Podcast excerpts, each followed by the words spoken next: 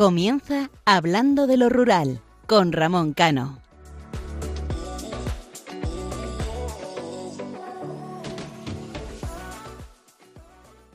Buenas noches, queridos oyentes. Nuestra mente es mucho más poderosa de lo que nosotros mismos nos creemos.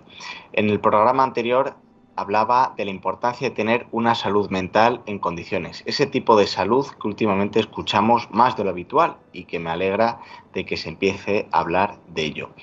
Pero sí, señores, nuestra mente es más poderosa de lo que nosotros creemos y si no, hagan la prueba en cualquier decisión o actuación.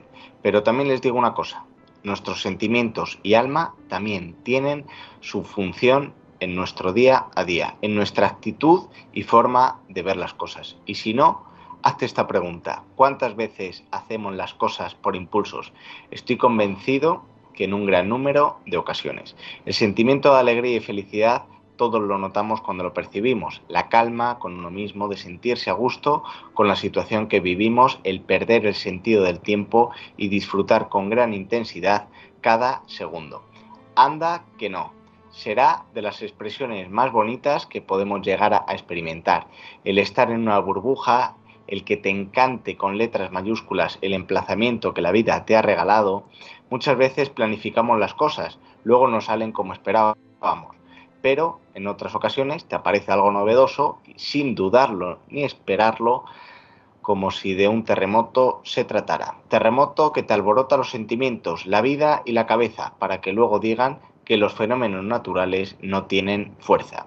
Aunque en esta ocasión sea en el sentido que sea, mm, o por lo menos que se refiere en el buen sentido. Seguramente si les pregunto a todos ustedes les habrá pasado en lo personal y también en lo laboral. Y no me digan que no es bonito. Si es que en el fondo, repito, lo dicho en otras ocasiones, somos seres sociables y alegres.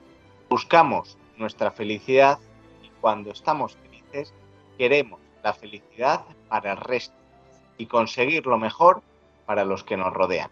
Somos más amables, más humildes y respetuosos. fijaros solo con ser felices nosotros mismos. No me digáis que no es un terremoto y que puede provocar consecuencias preciosas para el resto de la población. Por eso, levantarse con alegría, positividad e intentar ser felices no es un acto que lleve mucho esfuerzo, es una simple acción que nos alegra a nosotros como personas, pero que también alegramos a todos aquellos que nos cruzamos, tratamos o conocemos. ¿Cuánta gente no siente esta sensación de estar encerrado en una jaula como aquel pájaro que quiere volar y ser libre, pero que a su vez se siente bien porque le dan comida, agua y ahora que llega el invierno está calentito? No lo sé, llamarme loco o revolucionario, pero creo que la felicidad es algo más que unas necesidades, es la condición de estar libre, de descubrir lo bueno y lo malo, de todo se acaba aprendiendo. Pero creo, eh, queridos oyentes, que esta sociedad y este país necesita más gente buena que mala, más actos que alegren y menos que dañen. No es una cuestión eh, o es una cosa nueva de que, hayamos tratado, lo hemos estado tratando durante todos los programas anteriores, pero además es un hecho. Un país como España no se construyó ni expandió a base de golpear y perjudicar a los, a los nuestros, sino que fuimos grandes, con humildad, valores y respetando a nuestros convecinos. Creemos, creemos ese terremoto de sentimientos positivos y alegría. Nuestra actitud dependerá de esas fórmulas, que ya no solo suman, sino que multiplican.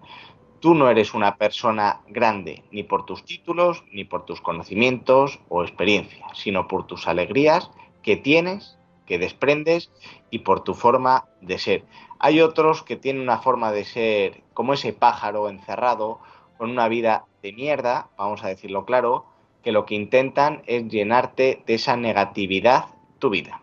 Tengamos personalidad y valores, luchemos por conseguir nuestros sueños y objetivos. Un programa más, un relato más, casi con el mismo objetivo, sacar lo mejor de todos vosotros. Los momentos malos ya vienen solos, no vayamos a buscarlos. Busquemos y luchemos por la alegría y la felicidad jamás perdamos la esperanza y el ánimo. Lo he repetido en multitud de ocasiones, pero lo vuelvo a decir una vez más. No quiero olvidarme, antes de acabar este, este, este editorial, de que el pasado 1 de noviembre eh, celebramos el Día de Todos los Santos, un día en el que nuestros sentimientos se cruzan y encuentran. Eso es buena señal, señal de que tenemos buen fondo y somos buenas personas. Ese día, todos y cada uno de nosotros nos hemos acordado de nuestros seres queridos que un día se marcharon físicamente, porque nuestros recuerdos vivido y mente jamás podrán borrarse. Ruego por todos ellos y que hayan encontrado la paz eterna, que disfruten con nuestros logros, nos ayuden en nuestras caídas y nos acompañen en la andadura de la vida. Un beso al cielo por todos ellos hoy y cada uno de los 365 días que tiene el año. Cada instante nos acerca más a la grandeza o a la mediocridad. Luchemos cada día por ser mejores y ser mejor persona. Les habla Ramón Cano y me acompañan Isaac Palomares y Raquel Touriño. Les recuerdo que nuestro programa es cada 15 días, los domingos de 12 de la noche a 1 de la madrugada, tiene una cita aquí en Radio María en el programa Hablando de lo Rural. Nuestro email es hablando de lo rural arroba y nuestra página de Facebook Hablando de lo Rural que la pueden seguir. Y si no han escuchado los programas anteriores, lo pueden hacer en el apartado podcast. Comenzamos.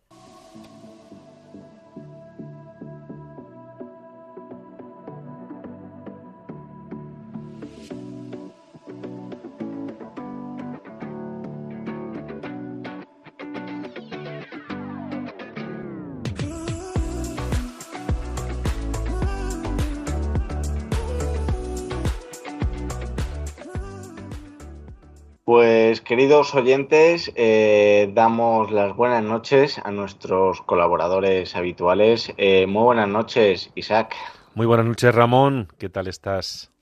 Ya empezamos noviembre, de aquí a un mes estamos celebrando la Navidad y final de año. Yo estoy alucinado porque ya en los centros comerciales hace unos días que iba uno de ellos y conozco al gerente y le dije, os habéis vuelto locos, digo, dentro de poco vemos eh, vemos a papá vamos a, papá Noel, a los Reyes Magos, eh, a lo que cada uno quiera y crea, eh, pues paseando por por la playa. Esto es, no sé, estamos un poco locos con una temperatura que aquí en Ávila y eh, está empezando a hacer algo de, frío, pero nada fuera de, de lo normal. Parece casi el mes de, agosto, ¿no? Unas temperaturas un poco fuera de lo común. Sí, para los que somos de campo, Ramón, estas temperaturas y este tiempo, la verdad que está acabando de machacar a, a nuestros agricultores y ganaderos y me preocupa muchísimo. Llevo diciendo durante de hace ya semanas eh, que este año, pues por ejemplo, la cosecha de aceituna va a ser mínima, con lo cual el aceite de oliva se va a disparar eh, el precio, ¿no? porque va a haber una, una recogida muy pequeña. Eh, y la poquita que quedaba, me contaban el otro día alguien muy querido para mí, que se está cayendo y estamos al principio de noviembre. Entonces, bueno, son malos tiempos, como yo digo, para la música. La verdad que si luego tenemos tiempo hablaremos de, cómo viene todo. Eh, me da a mí que vamos a andar un poco justito, pero bueno, vamos a dar, antes de pasar con tu editorial, Isaac, vamos a dar las buenas noches a nuestra compañera Raquel Turiño. Muy buenas noches, Raquel. Hola, ¿qué tal? Muy bien. ¿Qué tal todo? ¿Tú cómo estás eh, de temperatura allí en Galicia, que tenéis que estar eh, felizmente con lluvia, frío o, no hace esa temperatura habitual en estas fechas? A ver, yo estoy muy contenta de haber nacido en la zona del Atlántico, pero yo soy muy mediterránea.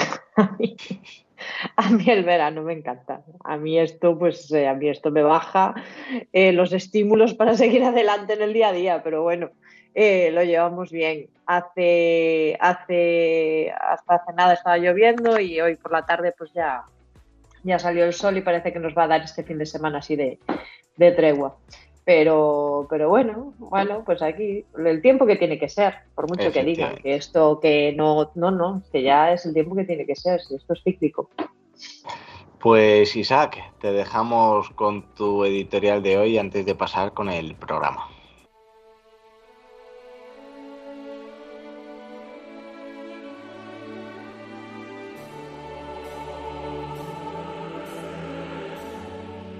Hace unos días celebrábamos el Día del Domund, coincidiendo con el penúltimo fin de semana del mes de octubre.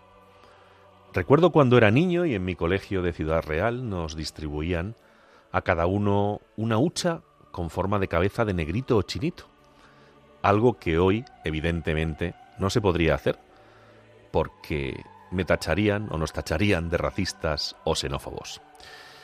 ¿Cómo han cambiado los tiempos, queridos oyentes? Eh, ¿Cómo hemos pasado de una sociedad llena de valores y principios basados en la fe católica a una sociedad que supuestamente es mucho más generosa e igualitaria hacia los demás, que piensa mucho más en el ser humano por una presunta globalización que lo único que a mi modo de ver provoca en muchas ocasiones es desigualdad y enfrentamientos, y cercena el derecho al bien más sagrado que nos ha dado Dios a cada uno, la vida.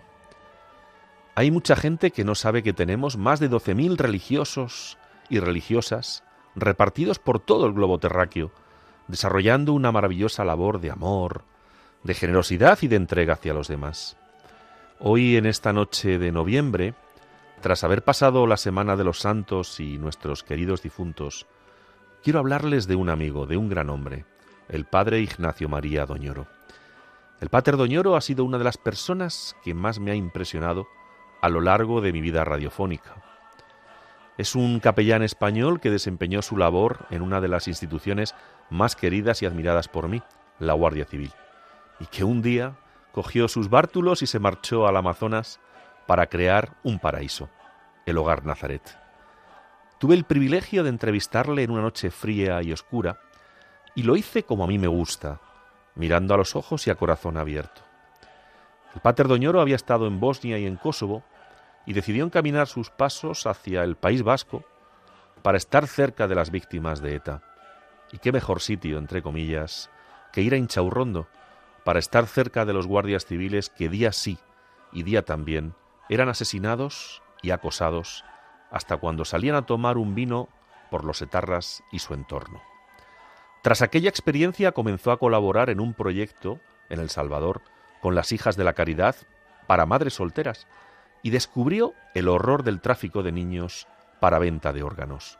De hecho, compró un niño que había sido vendido a las mafias del tráfico por 25 dólares y él lo compró por 26, haciéndose pasar por traficante, salvando su vida.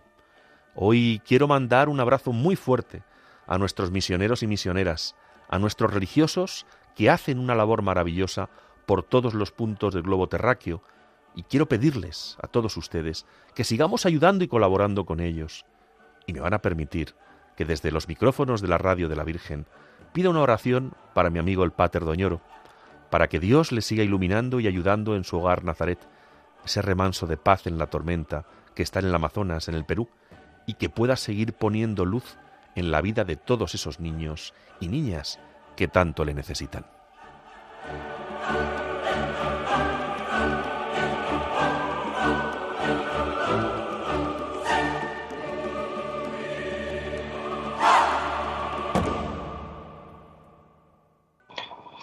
Pues después de esta magnífica editorial de Isaac, como nos tiene acostumbrados, comenzamos el programa y continuamos en la comunidad de Aragón. En el, en el, pasado programa analizábamos con más detalle la provincia de Huesca y en este apartado de la voz de los pueblos vamos a conocer la provincia de Teruel, sus datos demográficos, los pueblos más bonitos y su gastronomía. En el tema del día, eh, que no nos dio tiempo a abordar en el programa anterior, conoceremos el camino alcantarino que finaliza en el santuario de San Pedro de Alcántara en Arenas de San Pedro, aquí en la provincia de Ávila. Ya no solamente lo que significa, sino entrevistaremos a uno eh, de esos peregrinos que han hecho ese camino. Pero antes eh, de todo, y como viene siendo habitual en nuestro programa, vamos a disfrutar con esta canción. Eh, teniendo un poco el color azul, ese azul que transmite tranquilidad, control, paz, entendimiento y, y, protección. Y además, para que nuestros oyentes no se quejen, es una canción actual y que a mí me encanta, que se llama Ratita Presumida de María Artes.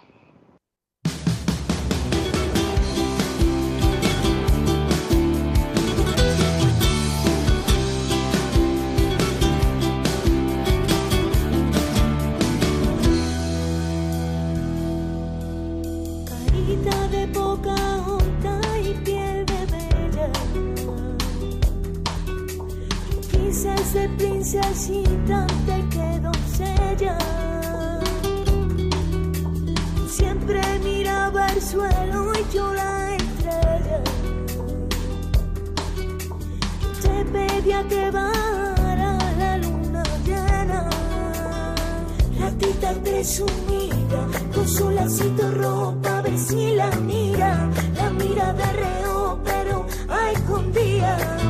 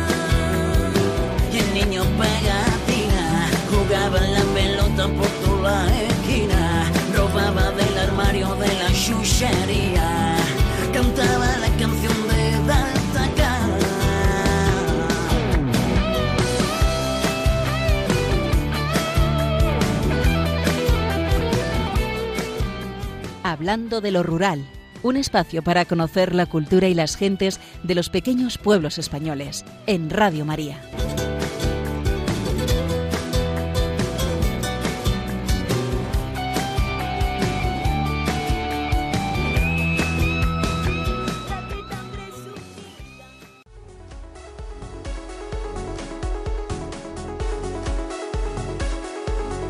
La voz de los pueblos.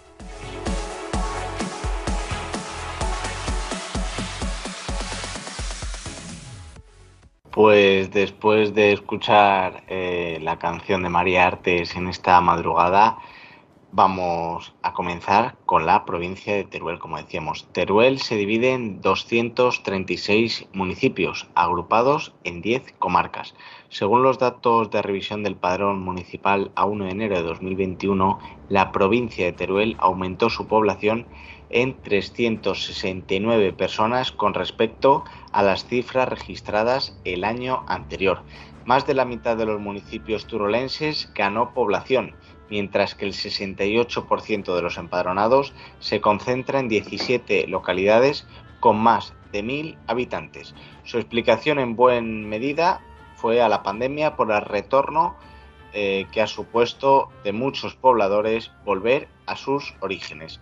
Uno de los ejemplos más claros lo encontramos en Sarrión, a medio camino entre Teruel y Valencia, donde han sumado 46 nuevos empadronados este año hasta alcanzar los 1.194 vecinos. Teruel es una de las provincias más extensas. Es la décima provincia más extensa de España y a su vez una de las provincias más despobladas, actualmente denominada la Laponia del Sur, ya que el ratio de habitantes por kilómetro cuadrado no llega a 8 habitantes por kilómetro cuadrado, una, cifra que es eh, sumamente alarmante. La provincia de Teruel consta de 10 comarcas eh, con grandes diferencias entre unas y otras la cercanía al mar de ciertas comarcas las hace más ricas. No obstante, las comarcas de Teruel son las siguientes. Bajo Aragón, Bajo Martín, Cuencas Mineras,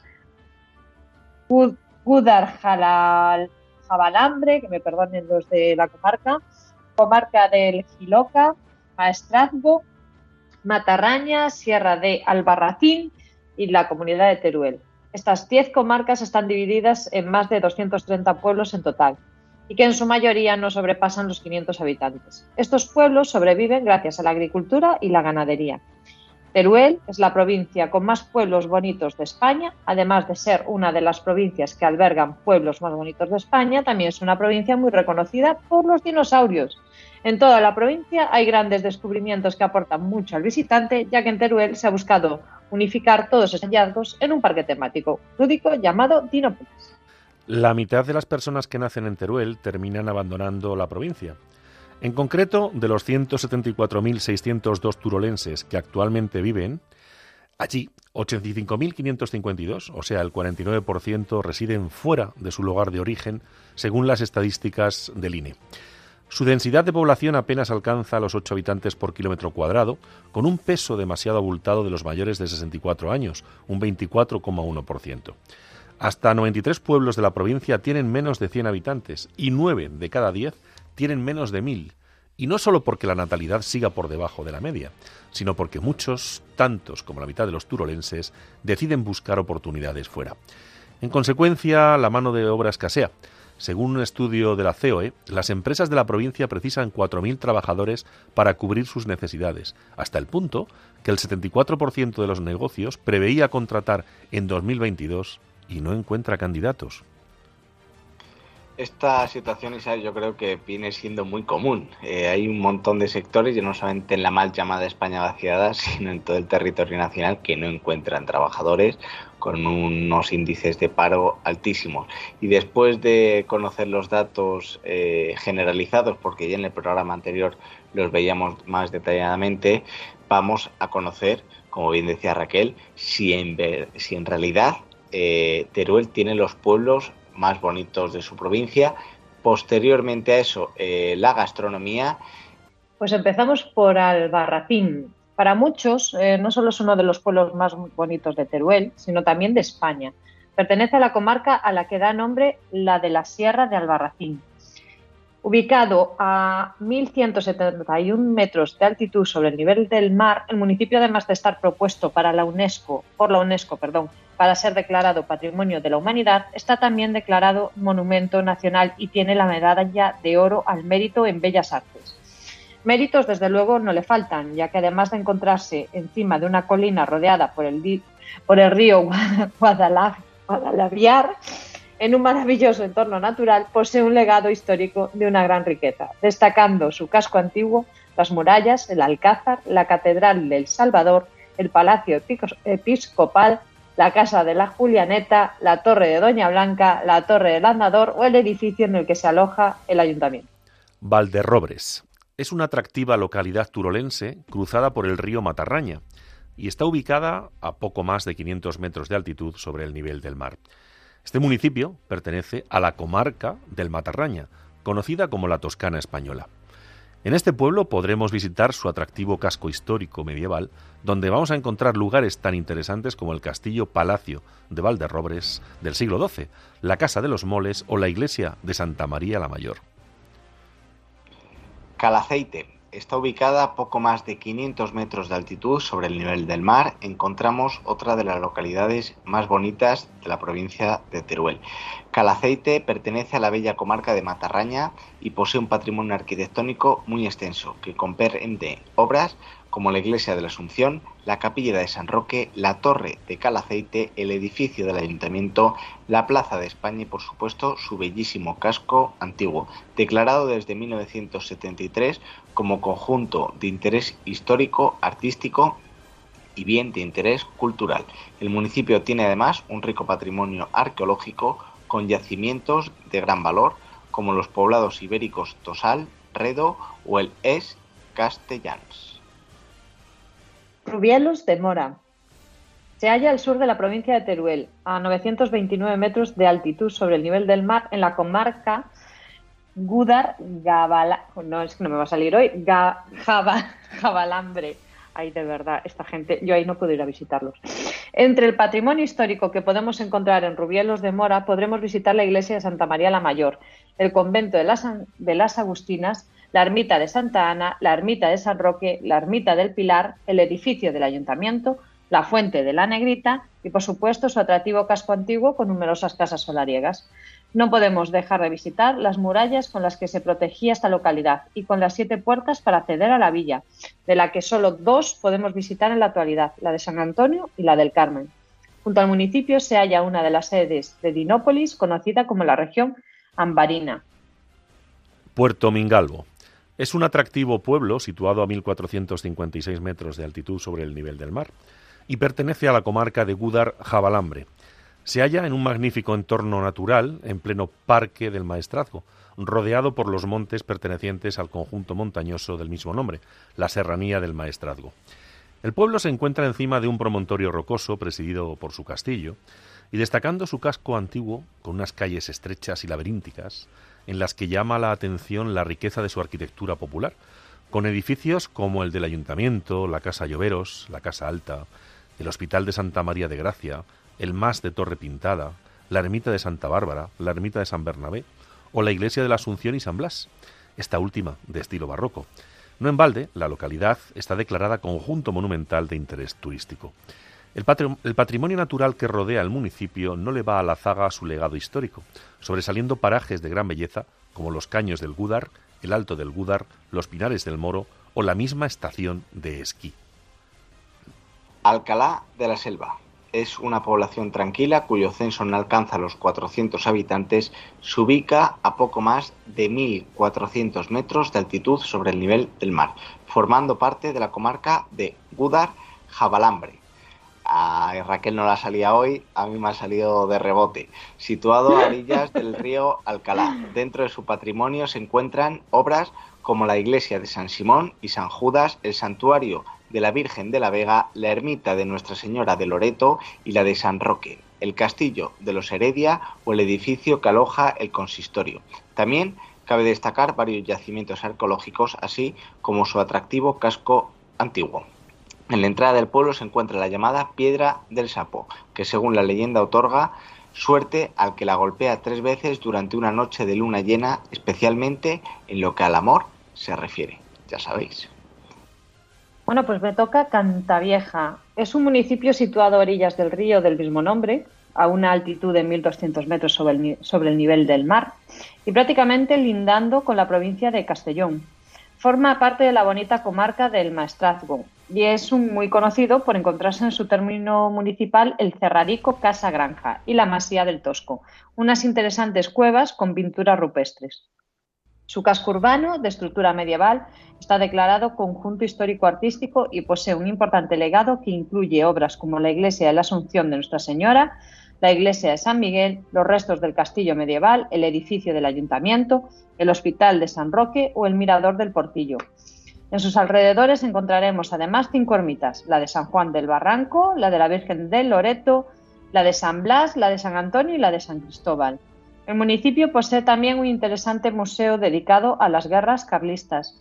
Dentro de su término hay parajes tan importantes desde el punto de vista paisajístico y medioambiental como las muelas y estrechos del río Guadalupe. Mirambel es una tranquila y pequeña localidad de esta preciosa provincia y se halla a casi mil metros de altitud sobre el nivel del mar, formando parte de la comarca del Maestrazgo. Mirambel se enclava en las proximidades de la Rambla de Cantavieja, a los pies del monte de San Cristóbal, rodeada de prados y en un terreno en el que abundan los chopos. El casco antiguo de la localidad está declarado bien de interés cultural y posee la medalla de oro de Europa Nostra. En ella podremos contemplar obras como la iglesia de Santa Margarita, el castillo, el palacio consistorial, el convento de las monjas agustinas, la casa de Aliaga o la casa Castellot. Beceite se sitúa al nordeste de la provincia de Teruel, en la comarca de Matarraña, a una altitud de 579 metros sobre el nivel del mar, rodeado de bosques y atravesado por los ríos Matarraña, Uldemó, Algar el casco urbano de Beceite es de una gran belleza, destacando entre las obras que conforman su patrimonio histórico la iglesia San Bartolomé, el puente sobre el río Matarraña, la ermita de Santa Ana, el Palau, la antigua cárcel de Beceite, varios torreones defensivos y los fuertes de Cabrera. El entorno del municipio destaca por su gran cantidad de parajes, como atractivas pozas eh, que podemos encontrar en él, y también se ubica dentro de su término el embalse de Pena. Linares de Mora. Pertenece a la comarca de Gúdar-Jabalambre, ubicándose en el Valle Alto, a orillas del río Linares, ubicado a poco más de 1.300 metros de altitud sobre el nivel del mar. Linares de Mora se halla encima de una roca y está declarado bien de interés cultural. En él podremos ver obras como los restos de su castillo, considerado una auténtica obra maestra del barroco turolense. También son destacables la iglesia de la Inmaculada, el antiguo hospital y la ermita de Santa Lucía. En los alrededores de la localidad se puede pasear por los bucólicos parajes del río Linares y se pueden contemplar sus abundantes pinares en los que sobresale el conocido como pino del Escobón. Y después de dar a conocer los pueblos más bonitos de Teruel, vamos a pasar a la gastronomía y comida típica que viene marcado por las peculiaridades de su territorio. Al ser una zona montañosa, eh, su recetario contiene platos basados en los ingredientes propios eh, de la tierra, como las verduras y hortalizas de sus huertas o como las setas. También las carnes de sus ganaderías y corrales, así como las provenientes de la caza, son imprescindibles en sus fogones, además de los pescados extraídos de las frescas y limpias aguas de sus ríos. Bueno, pues eh, gazpacho de pastor. Se trata de un plato típico de la Sierra de Albarracín.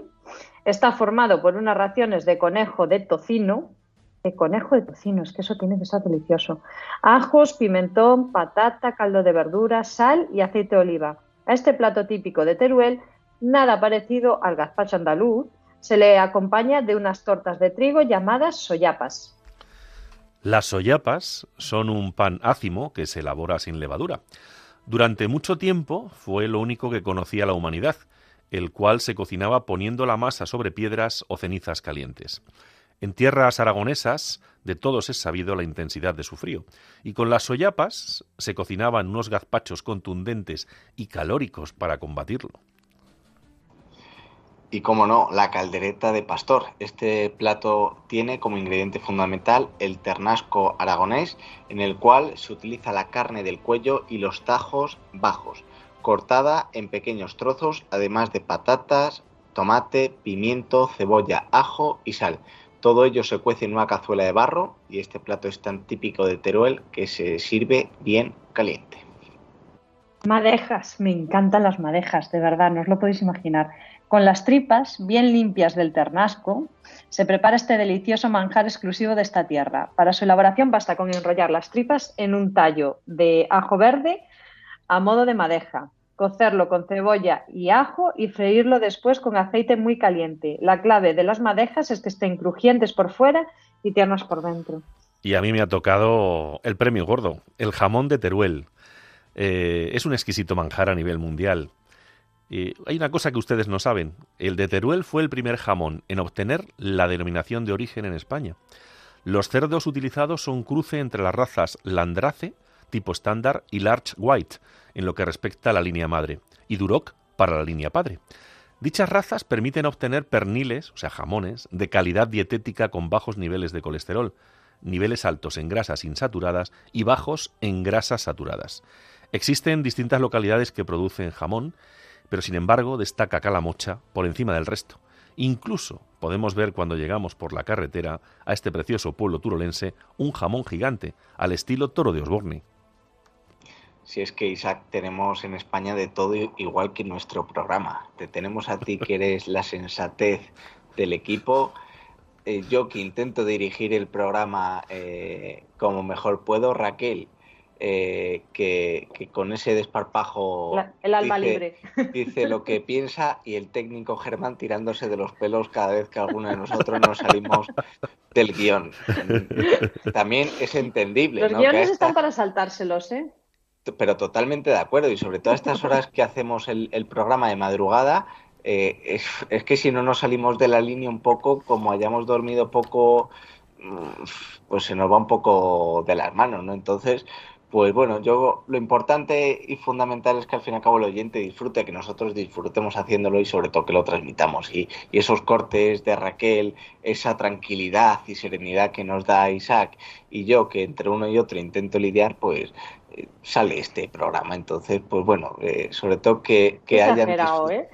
Pero, pero es la realidad. Eh, en el fondo es la realidad y después de conocer Teruel, sus datos, después de los pueblos tan bonitos y de la gastronomía y de ese jamón de Teruel, vamos ahora a pasar a la sección, el tema del día, donde como decíamos anteriormente, vamos a, a dar a conocer que en el, fin de semana pasado o hace dos fines de semana en el municipio de aquí de Ávila de Arenas de San Pedro y en honor a su patrón San Pedro de Alcántara, un grupo de vecinos ha decidido realizar dos rutas que finalizan en el santuario de Arenas de San Pedro. Y para no amargarles la fiesta, en, en esta, en esta madrugada y también hacer un poco más ameno de lo que nosotros estamos acostumbrados a hacerlo, vamos a entrevistar ahora a uno de sus protagonistas, eh,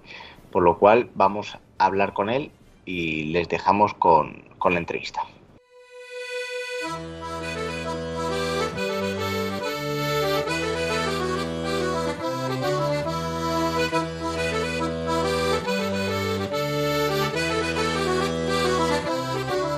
El tema del día.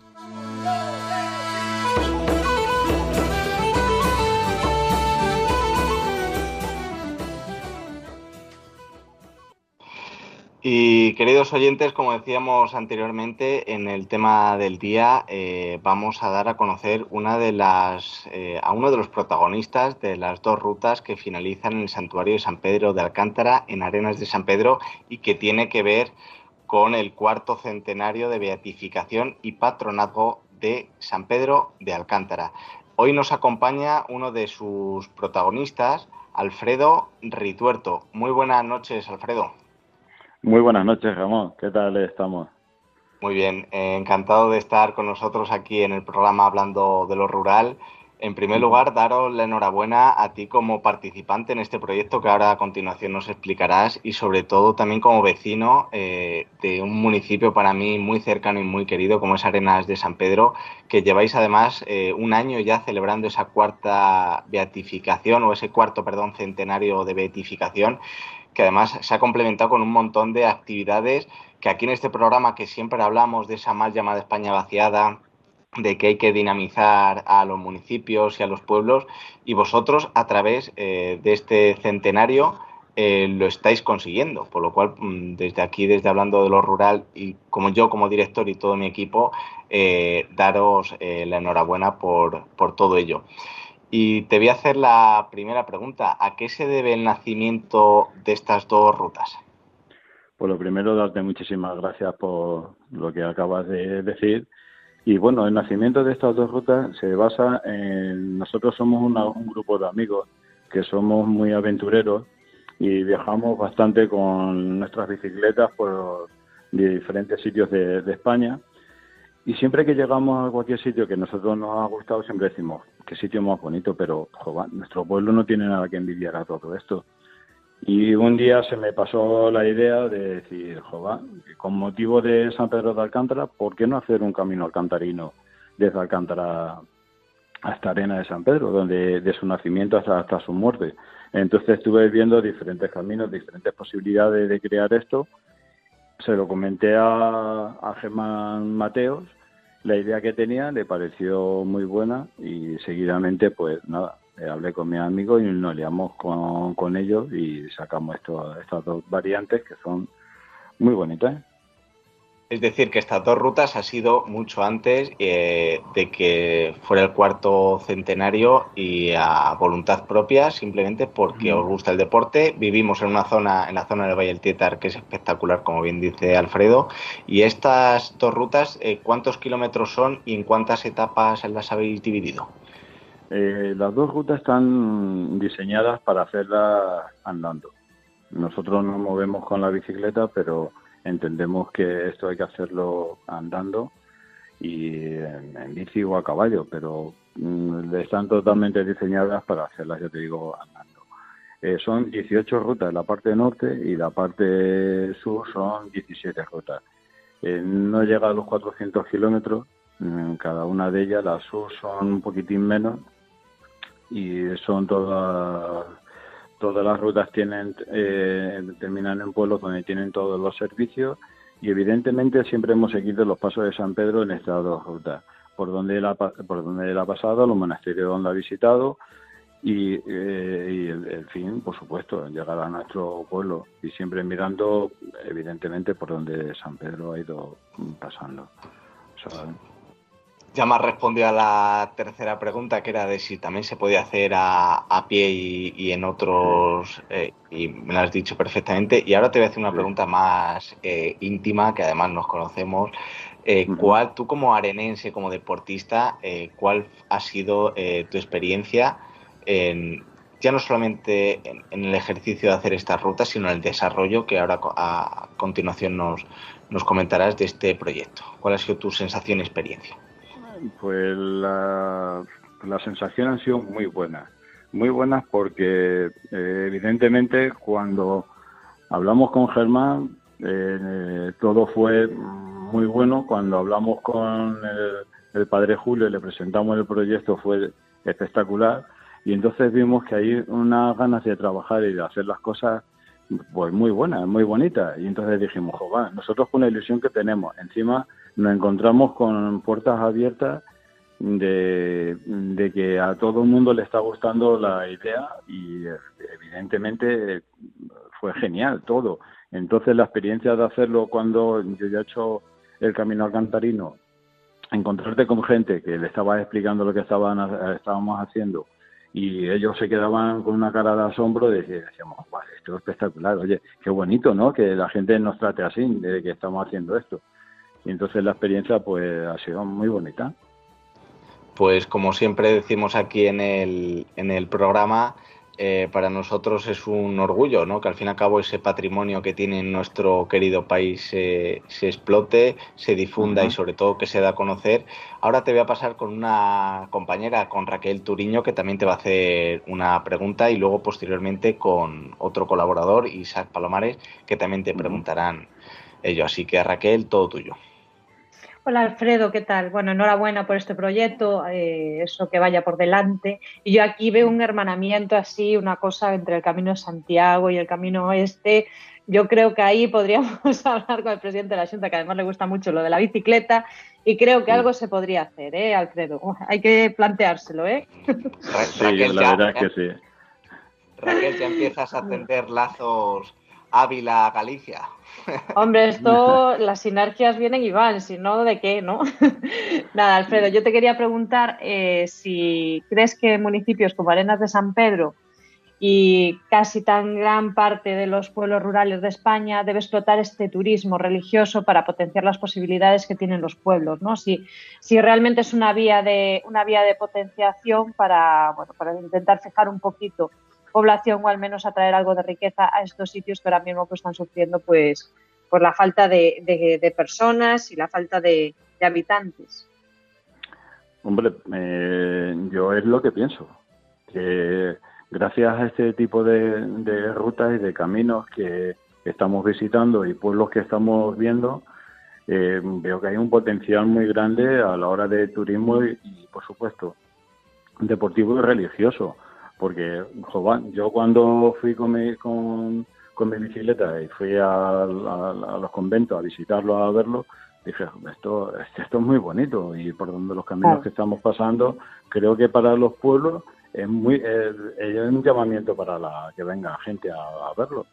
Mm, Además, es que no, no está, claro, lo que hablamos siempre aquí, ¿no? Que no está reñido el, el hecho de seguir una ruta eh, religiosa o el hecho de apreciar esa cultura que tenemos en, en este país con ser o no ser o, tener según qué, creencias, ¿no? Simplemente es pues potenciar lo que tenemos y disfrutarlo. Pues eh, enhorabuena, Alfredo, y ya te digo, aquí en Galicia cuando quieras te vienes a hacer, tenemos varios caminos, ¿eh? yo puedo seguir, pero te vienes a hacer uno y después nos llevamos al presidente de la Junta, que le gusta mucho la bici, a hacer el vuestro. Muy bien, muchísimas gracias.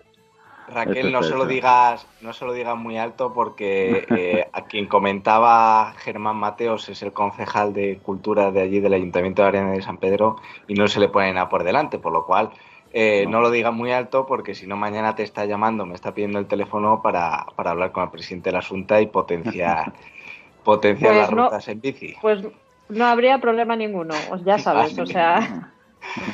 Si, si, se da esa casualidad, mi teléfono está a tu disposición, Alfredo, sin problema. Muchísimas gracias, toda una aventura, ¿eh? no creas que no, hacer la Bueno, oye, es cuestión de planteárselo. Ahora igual nos pues hace un poquito de frío, ¿eh? tengo que decir, un poquito de lluvia, pero bueno. Bueno, sana con gusto no pica. E, eso dicen, pues ahora, ahora te voy a pasar con, con, la pregunta que te va a hacer Isaac, que era la de Raquel, que Raquel hoy está un poco gallega y se ha saltado el guion, pero bueno, eh, Isaac, Isaac es un hombre tranquilo, eh, lo, va a reconducir perfectísimamente. Buenas noches, Alfredo. Buenas noches. Me veo, me veo esta noche, como dice nuestro técnico, como John Wayne, que es uno de mis actores favoritos, aquí muy tranquilo, el, hombre tranquilo.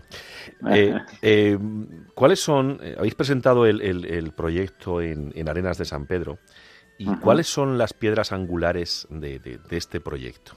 ¿En qué se basa el proyecto? Para que lo pues sepan todos nuestros oyentes. Eh, lo que hemos presentado eh, a, Juan Carlos, nuestro alcalde, a Germán Mateo y a bueno, la corporación que municipal que, estaba allí todas y a, eh, y a los franciscanos, lo presentamos lo que es el trayecto en sí, donde nace, de San Pedro de, de Alcántara hasta Arena de San Pedro, lo, presentamos un parte de del recorrido eh, por mapas y parte del recorrido se lo presentamos eh, en fotografías y en un vídeo que presentamos y ellos vieron eh, una parte del camino, pero también lo presentamos lo que puede traer esto a nuestro pueblo y en los pueblos que estamos pasando, por, por los cuales pasamos por allí, ¿sabes? Entonces ellos dijeron, Joder, esto está fenomenal. Eh, vieron que, que, era todo pues una belleza que teníamos en nuestros caminos y en nuestros sitios por aquí que era muy bonito de, hacer, ¿sabes? Es lo que ellos, ellos más o menos vieron. Alfredo, una cosa solo. Eh, ¿Tú conoces el, el romance a San Pedro de Alcántara que hizo un profesor de Talavera de la Reina que se llama José María Gómez Gómez? No. Pues es que, es, que el otro día, el otro día, que esto es un, esto es un secreto, es lo que tiene estar a estas horas tranquilo y relajado. El otro día se lo mandé a, a Juan Carlos, al alcalde, y le encantó, le encantó. Entonces, eh, luego se lo haré llegar a Ramón para que te lo haga llegar como una aportación por parte de este programa de Hablando de lo Rural a, eh, a todo lo que estáis haciendo. Aquí, como ves, Alfredo, si uno no tiene contacto, los tiene el otro. Eh, saben, saben más eh, de, todo lo que sucede. No ves lo que me dice Isaac. Isaac siempre suele soltar esas perlas, que además es un gran conocedor. Y yo creo que aquí lo bueno de todo esto es eh, lo que tú comentabas, ¿no, Alfredo? De que a través de una actividad eh, religiosa que también se puede trasladar a lo deportivo y a lo cultural, eh, se está dinamizando eh, un municipio y una comarca como puede ser Arenas de San Pedro, la comarca del Valle del Tietar. Y como bien decía Alfredo, eh, durante todo el centenario se ha visto gente que seguramente sea más devoto y otros que no sean o que no tengan tanta devoción a, San Pedro de Alcántara, pero que participaban. Al fin y al cabo, la gente llama gente y los pueblos necesitan de ese dinamismo, de tener actividad actividades eh, y yo creo que tan arraigadas como puede ser lo religioso. Por lo cual, Alfredo, desde aquí muchísimas gracias por participar, muchísimas eh, gracias por, por, contarnos este proyecto y enhorabuena tanto a ti y a tus compañeros como a toda la Corporación Municipal de Arenas de San Pedro por seguir eh, trabajando en ya no solamente en vuestro pueblo, sino en toda la comarca, porque vuestro impulso es el impulso de todos los pueblos que estamos alrededor. Por lo cual, muchísimas gracias y aquí tienes tu casa. Muchísimas gracias, Ramón, y, ya sabes, un abrazo muy grande.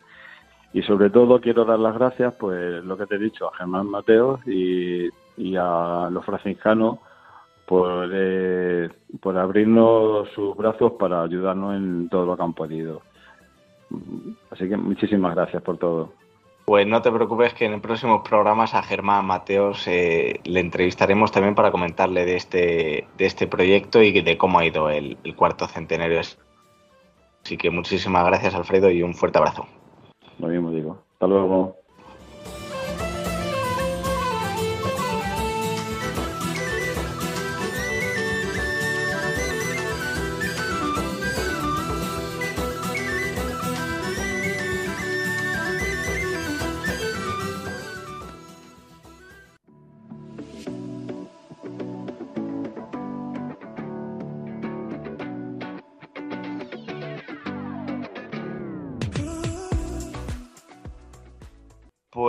Queridos oyentes, vamos ya finalizando el programa y yo solamente puedo agradeceros a vosotros que nos escucháis y a nuestros dos colaboradores, a Isaac Palomares e Isaac, muchísimas gracias por acompañarnos. A ti siempre. Otro programa más y querida Raquel, muchísimas gracias también por poner ese toque femenino y ese toque gallego al programa que falta. Y dale con el toque, me encanta lo del toque. Vaya fama que me estáis creando. ¿eh? Así que muchísimas gracias y nos vemos. A ti, a ti por tenerme aquí. Pues nada, oyentes, en 15 días nos volvemos a ver. Un saludo y hasta dentro de 15 días.